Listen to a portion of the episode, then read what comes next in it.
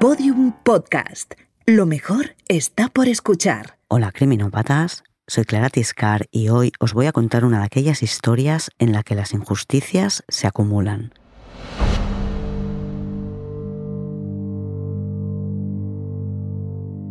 Esta historia empieza un domingo sorprendentemente soleado después de un verano bastante gris. En Arvika, Suecia, todos los niños se lanzan a la calle a disfrutar de su último día de vacaciones escolares. Van en bici y juegan al fútbol. Tienen prohibido acercarse al lago, aunque muchos desobedecen.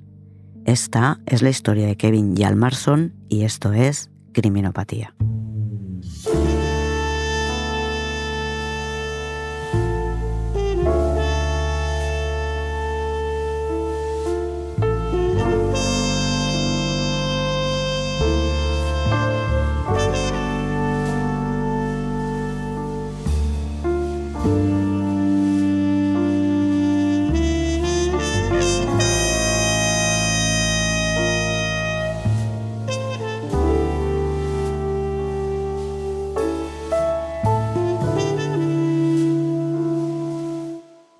Es domingo 16 de agosto de 1998 y estamos en Dotevik, Suecia, a 400 kilómetros de Estocolmo.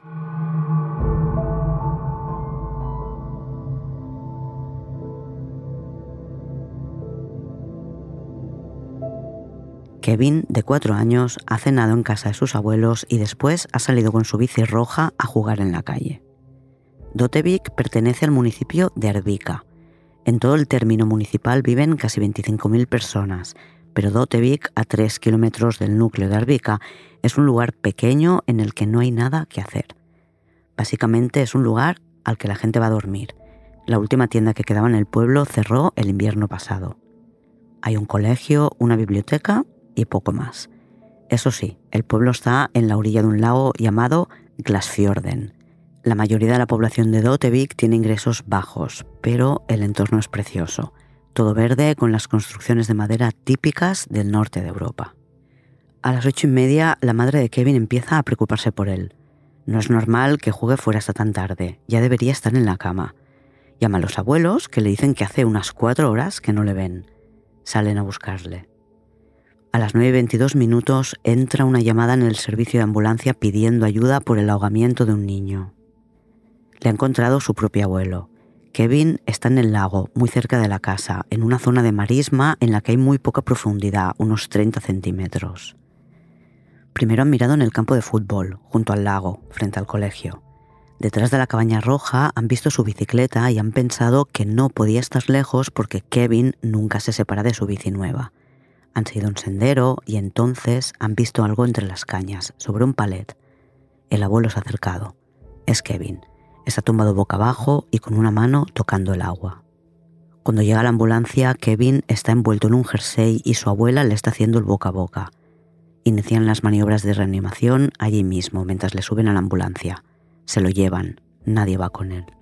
La policía, que ha recibido el aviso poco después que la ambulancia, encuentra a la madre y los abuelos del niño en la orilla del lago, desolados. Un coche de policía les lleva al hospital y durante más de una hora les acompaña en la espera. A las 11 de la noche, Kevin es declarado muerto. Los policías no le han visto en la escena, ya le habían sacado del agua. Piden ahora ver al niño. Tiene heridas en el abdomen y en la garganta. Ha llegado descalzo, solo llevaba un calcetín. Aunque no son policías de homicidios, piensan que hay algo extraño en este ahogamiento. Deciden acordonar la zona donde le han encontrado para poder hacer una inspección a fondo en cuanto salga el sol. Tras ver el cuerpo del niño, el policía lo comenta con el médico forense que pide que le envíen el cadáver para hacer la autopsia.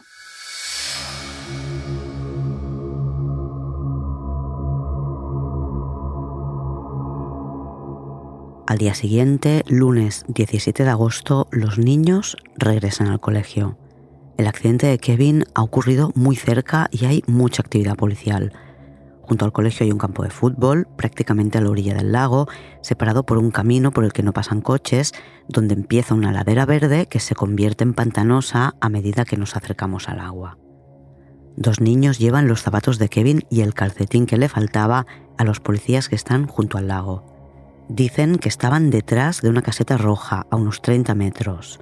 A los niños les ha dicho que era de Kevin un niño más mayor que también es quien los ha encontrado.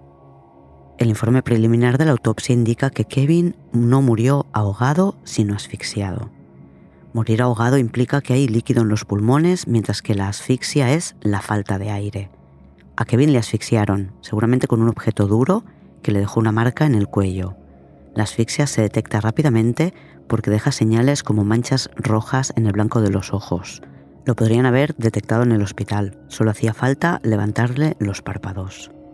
Además, este primer informe indica que hay signos de agresión sexual porque detectaron moratones en sus genitales y una sustancia blanca en el ano. El escenario cambia radicalmente. Ha pasado de una muerte accidental por ahogamiento a un crimen con motivación sexual. Y estamos hablando de un niño de cuatro años. La policía lo hace público el martes en la primera de muchas conferencias de prensa que darán por el caso Kevin, con el objetivo de que la ciudadanía se sienta informada, pero sin desvelar detalles del crimen como la forma en la que le han matado. Entre las distintas hipótesis que maneja la policía hay dos de principales. La familia y un pederasta. Un gran porcentaje de abusadores de menores son de su propio entorno.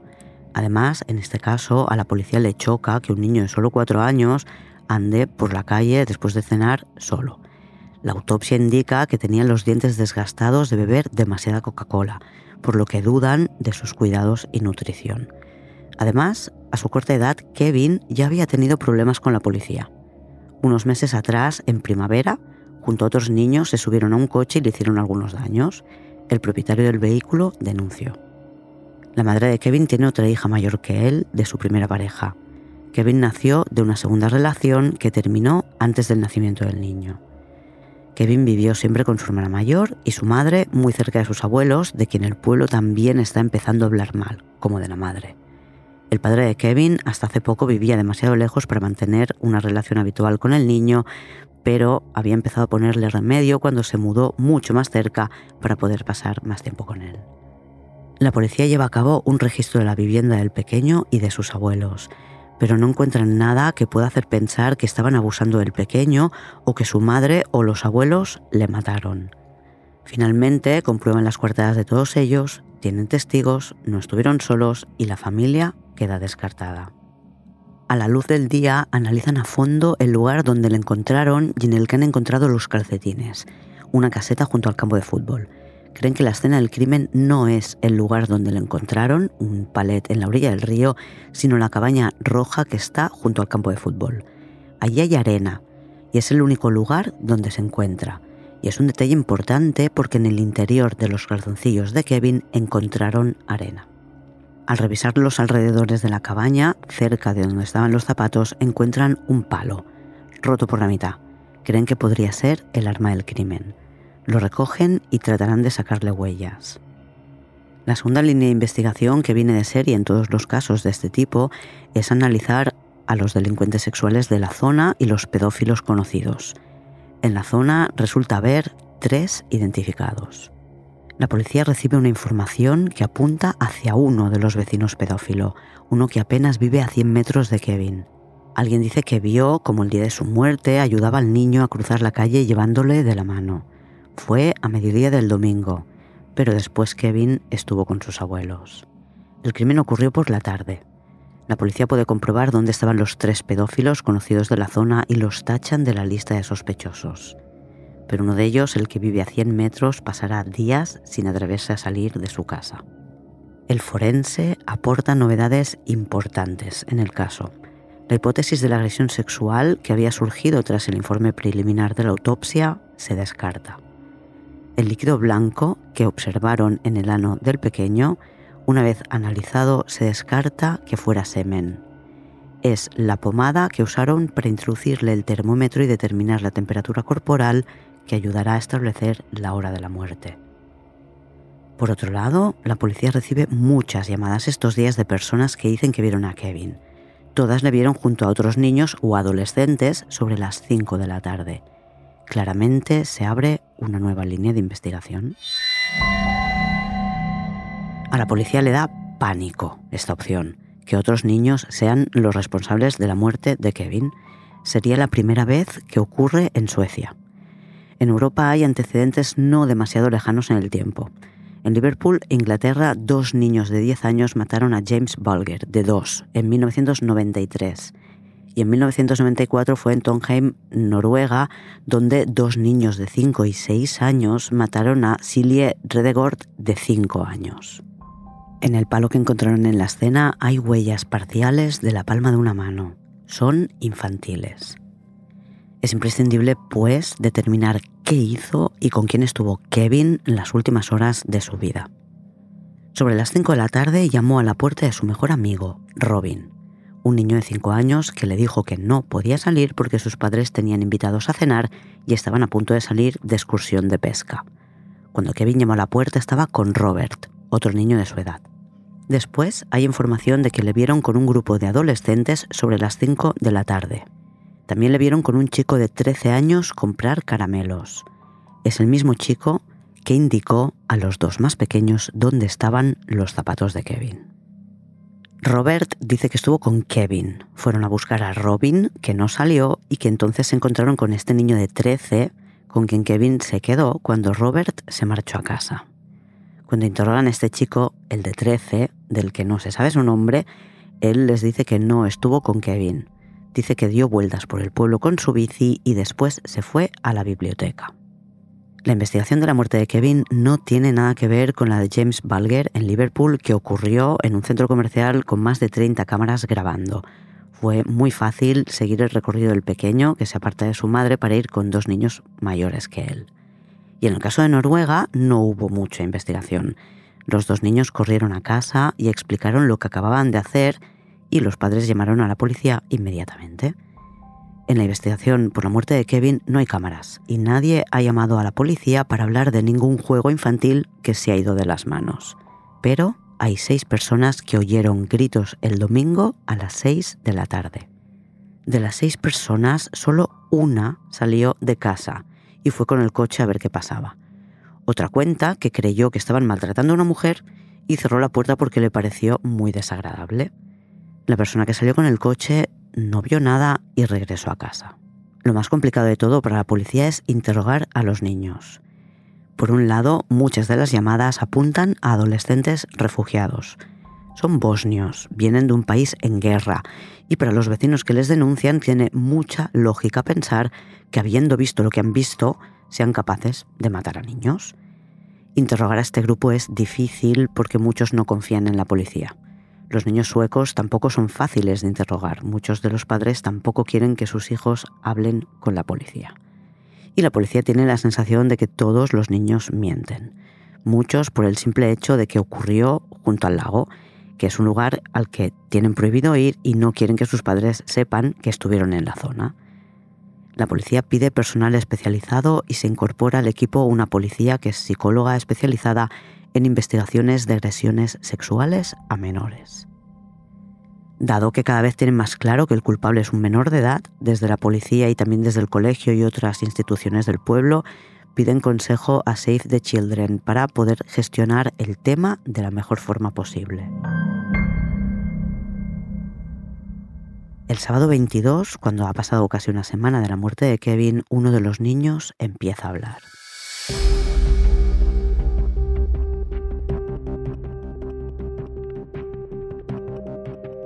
es Robin, el mejor amigo de Kevin. Su padre y su madrastra le llevan a la comisaría para que les diga a los policías lo que dijo en casa. Dijo que él había visto a un hombre matar a Kevin. El padre al principio no le creía porque aquel día estaba en casa con unos invitados y los hijos de estos. Todos los niños jugaban en el jardín de casa, pero el niño parece tan convencido que cree que igual fue hasta el lago sin que ellos se dieran cuenta. La policía especializada en niños interroga a Robin, de 5 años, que le cuenta que vio a un hombre clavarle un cuchillo a Kevin y tirarlo al agua. Y Christian, de 7, confirma que a él, la noche que murió Kevin, su hermano Robin le dijo que vio cómo le mataban. Los policías saben que a Kevin no le han matado con un cuchillo, pero creen que quizás vieron algo y no saben expresarlo. En un interrogatorio posterior, Robin señala a dos adolescentes de 13 y 14 años a quien la policía empieza a investigar. Para la madrastra de Robin y Christian la situación es demasiado fuerte y tiene que ser ingresada en un hospital psiquiátrico. Estos dos adolescentes se convierten en los principales sospechosos de la policía. Cada vez que hablan con ellos, mienten. Y hay varias personas que les sitúan en el campo de fútbol sobre las 6 de la tarde. Les presionan tanto como pueden, pero no les sacan nada. Acaban por intervenir sus teléfonos para ver si entre ellos comentan la jugada, pero no consiguen nada. Bueno, sí, que el padre de uno de ellos acabe también en un hospital psiquiátrico. Como las escuchas telefónicas no han dado resultado, la policía vuelve a hablar con los dos hermanos, que esta vez señalan a otros niños. Le muestran a Robin, que parece que es quien lo vio todo, el anuario del colegio para que señale a los niños que vio, pero cada vez que se lo piden señala a uno diferente.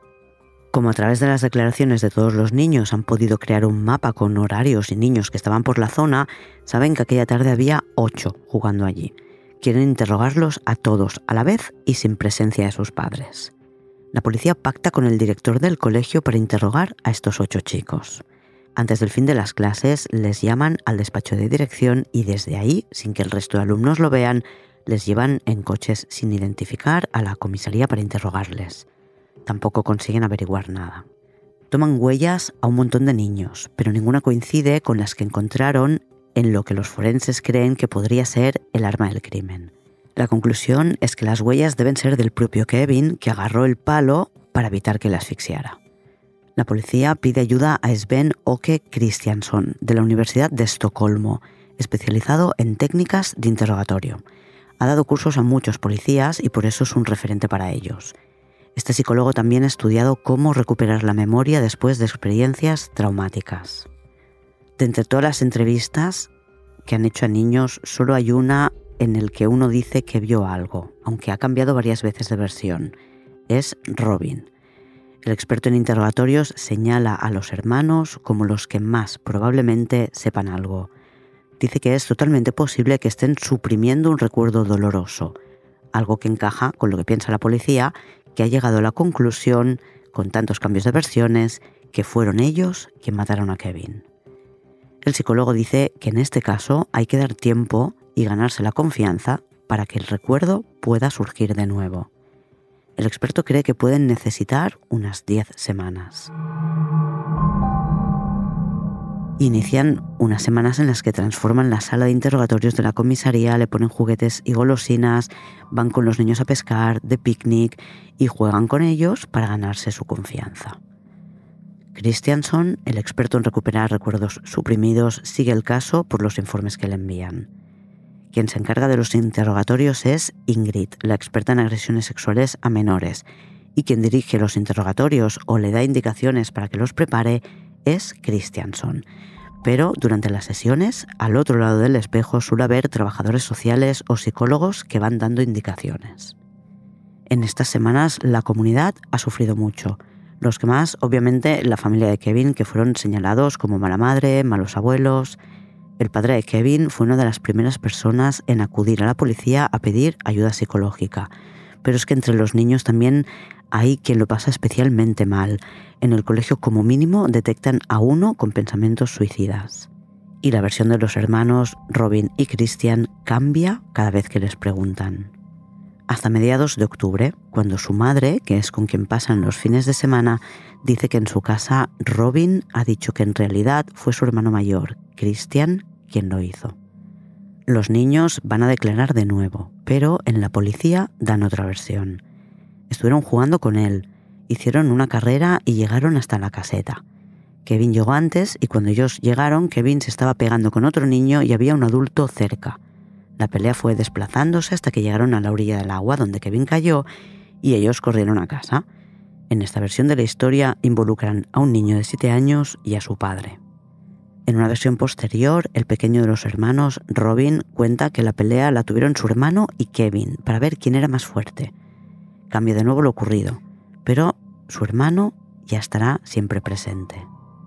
El día 19 de octubre, tras unos días de descanso, retoman los interrogatorios. En esta ocasión, Robin acusa a Christian y Christian a Robin. Los días 26 y 27 de octubre les interrogan de nuevo y hacen una reconstrucción de los hechos. La policía compone la versión definitiva.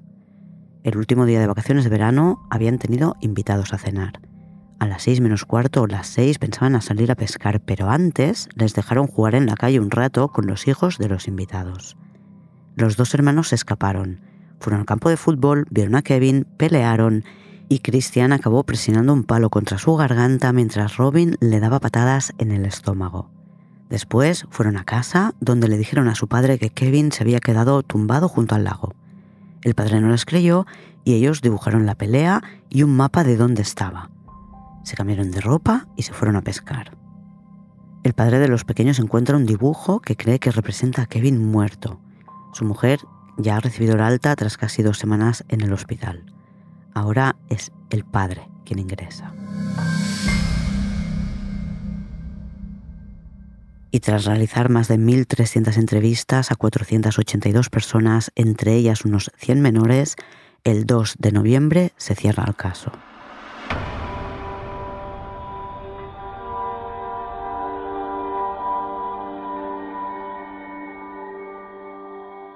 La policía hace público que dos hermanos de 5 y 7 años, de los que no será pública la identidad, son los responsables de la muerte de Kevin. En Dotevik todo el mundo sabe quién ha sido, claro. Como la edad mínima para imputar crímenes en Suecia en este momento es de 15 años, los menores no pasan por un proceso judicial, pero se les considera culpables. No regresan al pueblo les llevan a una residencia de los servicios sociales donde son controlados siempre. Los niños empiezan a recibir terapia y pasados unos meses se inicia un programa específicamente diseñado para que puedan superar este trauma y regresar a la normalidad. La madre puede visitarles en el centro y en horarios concertados.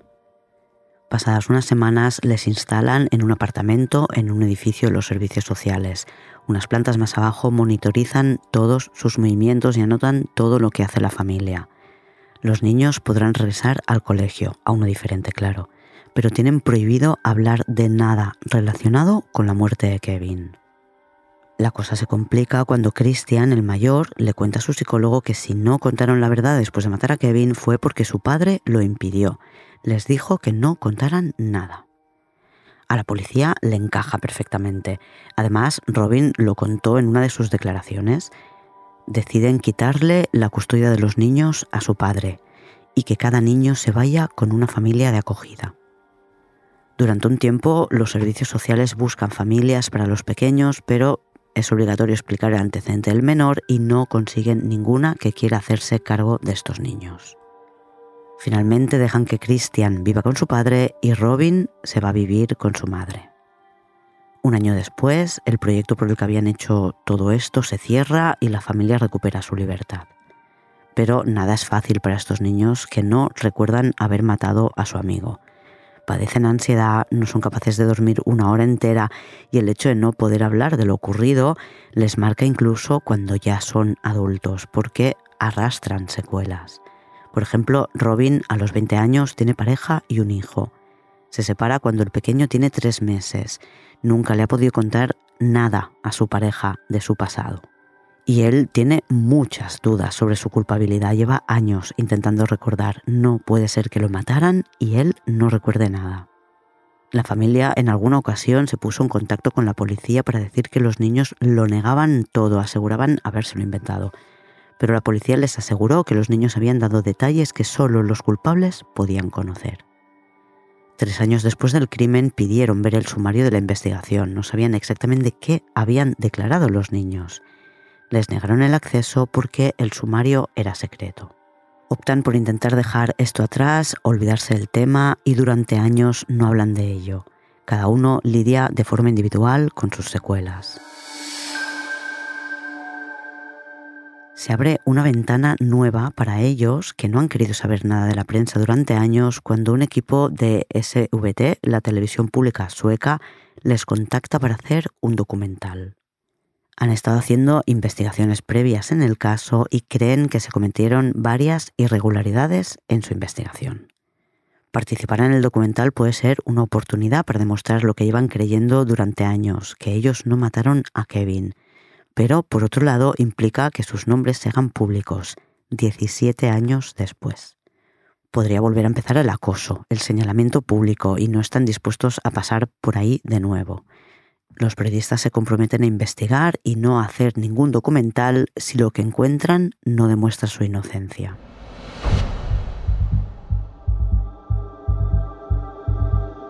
Richard Shockberry es un psicólogo especializado en neurociencia, profesor en la Universidad de Umeå.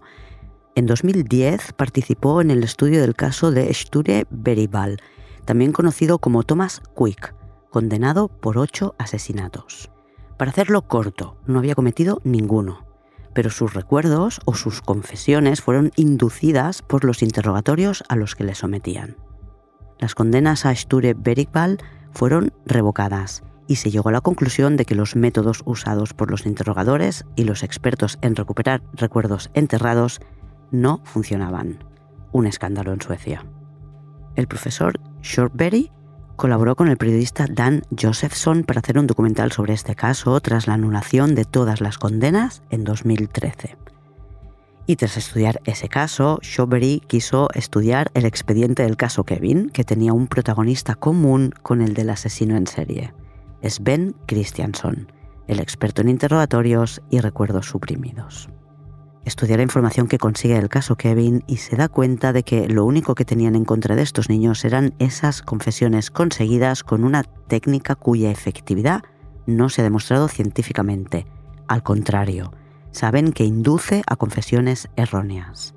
Se da cuenta, además, de que a los niños se les interrogó de manera que no se admitiría como prueba en un tribunal de adultos. Consigue rápidamente que el periodista Dan Josephson se una a él para reinvestigar este caso a fondo. A los hermanos tardan casi medio año en localizarles, llevan años evitando la prensa. Tras pensar en el documental y en las consecuencias que puede tener para ellos, aceptan. Solo piden no saber nada de la investigación hasta que la den por concluida. Con ellos a bordo también intentan conseguir el expediente de la investigación. Lo primero que les facilitan son las transcripciones y los vídeos de los interrogatorios. Interrogaron unas 15 veces a cada uno de los niños y no un ratito. Algunos de los interrogatorios duran horas. En muchos de los interrogatorios, sobre todo Robin, el pequeño dice que se quiere marchar o pregunta si se puede ir. Respecto a la culpabilidad de Christian, quien le señala es su hermano pequeño, Robin, pero el periodista cuenta hasta 15 veces la misma pregunta. ¿Fue tu hermano? En ocho ocasiones Robin dice que sí y en siete dice que no. Por otro lado, en ninguna de las muchas versiones que dan sobre los hechos sitúan la escena en el lugar correcto. Además, hablan de muchos culpables diferentes y de distintas armas y formas de matar. Tampoco hablan de la caseta roja, hablan de otros puntos del lago.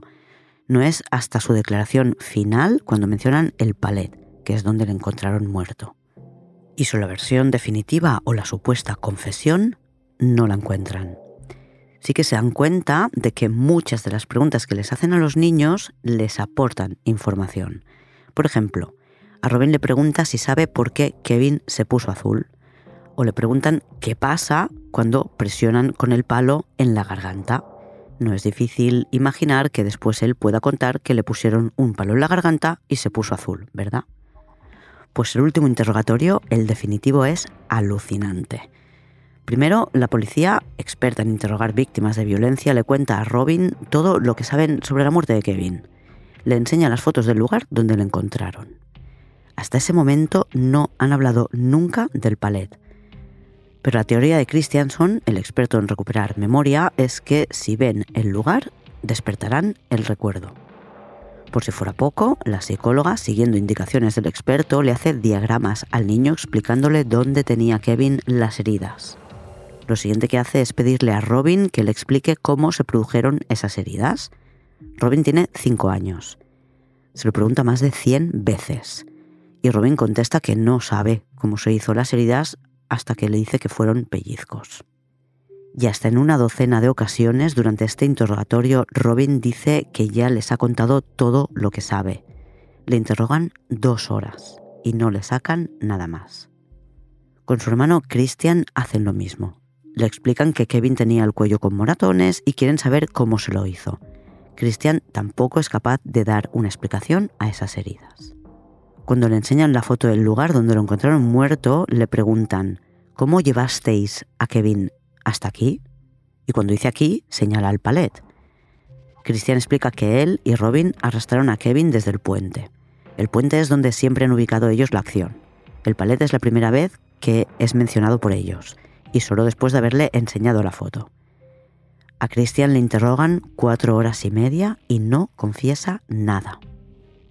Por la noche, interrogan a Robin de nuevo. Esta vez no lo hace la especialista en niños, sino que lo hace el responsable de la investigación, Rolf Sambury. En esta ocasión cuenta que Christian mató a Kevin en el puente estrangulándolo con un palo y que después lo arrastraron hasta el palet. Lo curioso de este interrogatorio es que no está grabado en vídeo. Solo tienen el resumen escrito por Sambury.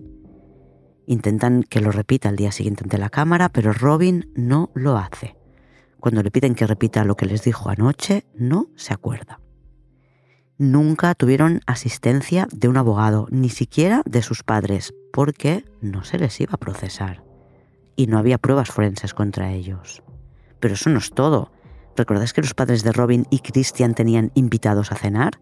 Los tres hijos de la pareja estuvieron con Robin y Christian todo el rato. El mayor, de 10 años, era el encargado de vigilarles y le aseguró a la policía varias veces que Christian y Robin no se habían movido de su lado. La madre de este niño también lo confirma a la policía. Ella estaba cerca de la ventana y podía ir viendo lo que ocurría afuera. Durante todo el rato vio a los cinco niños jugar en el jardín.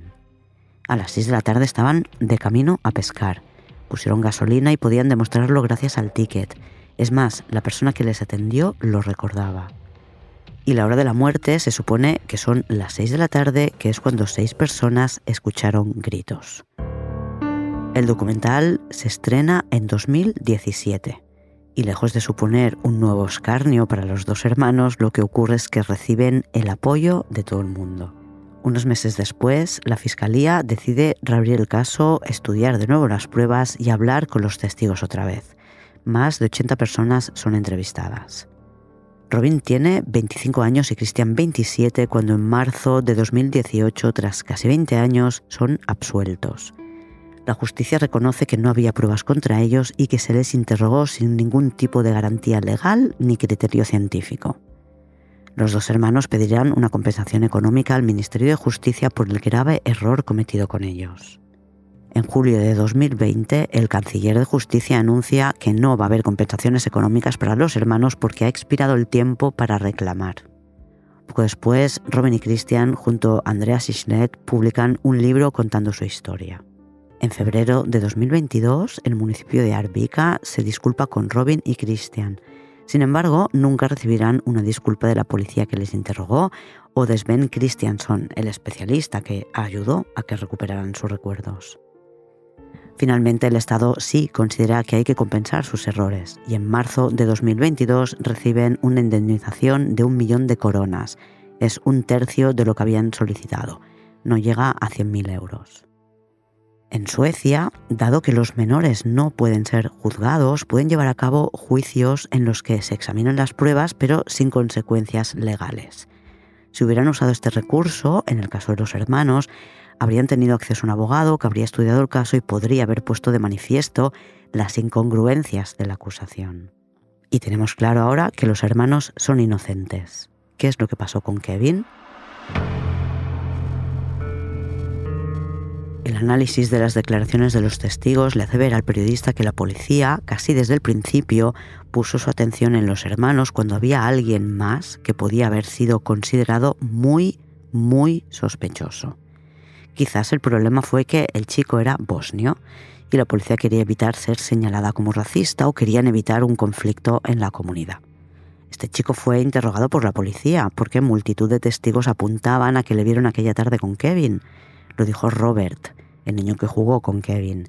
Estuvieron con un vecino de Kevin que vivía en su edificio. Cuando Robert se marchó, Kevin se quedó con él. Más gente les vio juntos. Y eso no es todo, es el chico de 13 años que encontró los zapatos de Kevin tras la caseta, o mejor dicho, el que indicó a otros dónde estaban. Y aparentemente tenía coartada, pero la realidad es que mintió y parece que no lo comprobaron el chico dijo que había estado en la biblioteca, pero era domingo y la biblioteca estaba cerrada. Por si todo esto no fuera suficientemente sospechoso, dos años después, con 15 años, violó junto al lago a un niño de 3. Alguien que pasaba por el lugar lo vio todo, rescató al pequeño y pudo identificar después a su agresor. Le detuvieron y le consideraron culpable, pero como era menor no se hizo pública su identidad. Durante un tiempo estuvo bajo supervisión de trabajadores sociales, pero pudo regresar al instituto pasados unos meses. Cuenta uno de sus compañeros que una vez le confesó porque había estado en un centro de menores y añadió que no era lo peor que había hecho. La madre de Kevin, cuando se entera de que su vecino ha violado a un niño de tres años, recuerda un momento dramático poco después de la muerte de su hijo, la misma semana. A su vecina, la madre de este chico, le dio un infarto. Y ella, que es enfermera, se pregunta ahora si lo que ocurrió aquel día fue que la madre del chico descubrió algo que casi la mata de un infarto. Poco después, el chico se marchó a Noruega. Arvika está cerca de la frontera y la policía sueca no le ha hecho un seguimiento. La fiscalía no ha buscado otro culpable. Han estudiado la fórmula para encajar lo que ocurrió a Kevin como un accidente. Tienen varias teorías sobre cómo pudo haberse asfixiado contra un palet. Os dejo las fotos en el blog. Una de estas teorías es que quizás intentó levantar un palet que le cayó encima y acabó tumbado con la cabeza sobresaliendo del palet y por el peso del otro se asfixió con el canto del palet de abajo. Pero creo que no lo encontraron con un palet encima, aunque tienen otras hipótesis sobre cómo se pudo asfixiar por accidente.